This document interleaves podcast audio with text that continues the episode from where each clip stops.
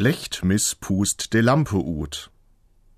Lichtmess pustet die Lampe aus heißt eine alte Bauernregel im Münsterland, unter der wir uns heute bei unserer reichlichen elektrischen Versorgung kaum noch etwas vorstellen können. Licht war aber früher ein wertvolles Gut, und mit Talg oder Öl, das aus dem Fett der Tiere oder aus Pflanzen mühsam gewonnen wurde, musste sorgsam umgegangen werden. Weil die Tage zu Lichtmess, also zum 2. Februar, schon etwas länger werden, wurde früher ab diesem Zeitpunkt kein Licht mehr im Haus angezündet. Man sagte auch, to Lechtmiss hängte Lampe in Appelbaum.